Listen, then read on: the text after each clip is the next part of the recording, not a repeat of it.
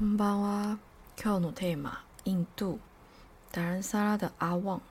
嗯，在达兰萨拉的时候呢，找到住宿后，我就开始到处探险。我很喜欢在小巷弄里面探险，甚至会探险到后山去。我很喜欢自己一个人走在那种比较没有人经过，或是比较不会有人去的一些巷弄吗？因为我很喜欢 光洒在巷弄里的感觉，所以我很常会带着相机，然后到处去探险。那探险累了呢，就会找一间附近的餐厅。然后坐下来吃一下，看个书。那那天呢，刚好在餐厅就认识了一位藏人小姐。那么我们也约好在某个地方见面。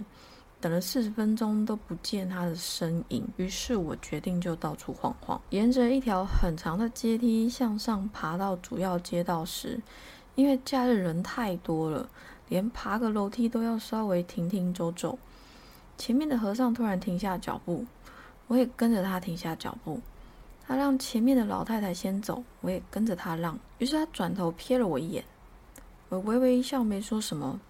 他突然看着前方，开口说：“好多车哦。”我顺势回答他：“嗯，对啊。”和尚突然问我说：“哎，你从哪里来？”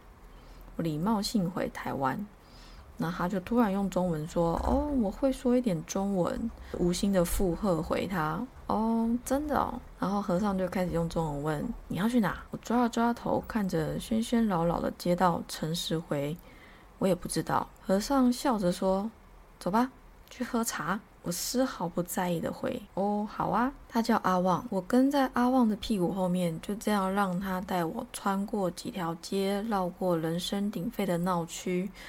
走到另一条街上的小店前，他替我找了个位置，帮我点了杯饮料，坐在我对面。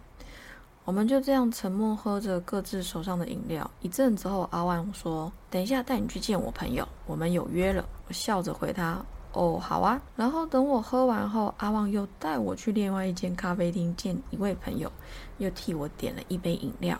我就坐在阿旺旁边听他们用藏文聊了一阵之后。阿旺对我说：“走，我带你去见我的朋友，然后吃饭。”那一天，我就让阿旺带着我左拐右弯，三回路转的，在山中小城里转进一个巷子，又岔出一条路的走来走去。我倒是一点都不担心，挺惬意的欣赏起沿途的景色，想着啊，这里我没走过诶，原来还有路可以去另外一个地方哦。最后，阿旺领我到一间餐厅坐好。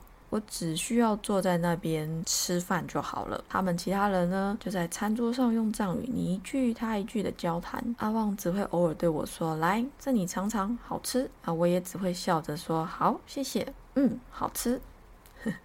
吃饱后，我们又走了好久，回到阿旺的家。阿旺掀起门帘，转开锁后。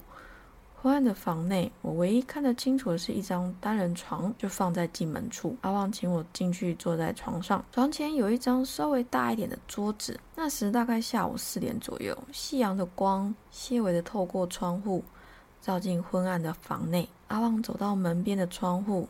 拉开窗帘，看着窗外的夕阳斜射，他突然说：“我是前阵自犯。”我沉默地看着他的背影。阿旺转过身来，继续说：“以前我还在西藏的时候，参加过西藏独立运动，后来被抓去关，又后来听在国安局的藏人通风报信说。”政府还会派人来抓我们，于是我们那一天听到消息，一下的便匆匆逃出西藏了。我和三个朋友一起逃命，二十几天，在寒冷的三月，我们爬了好多山，我们翻过一座又一座山，到尼泊尔和中国边境。他停顿一下后说：“辛苦啊，很辛苦。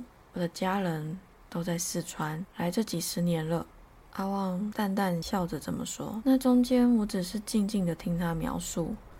静静的在自己的记忆里刻画着这段话语，其实更多的是不知道该说什么才好。看着阿旺的苦笑，这世界有太多我们所不知道的故事，这世界有太多我们所没有接触过的人事物，只有经历过的人才能真切的感同身受。那时看着阿旺的无奈，我突然想到，我们每一个人都是一把火，一把可以点燃希望的火，但。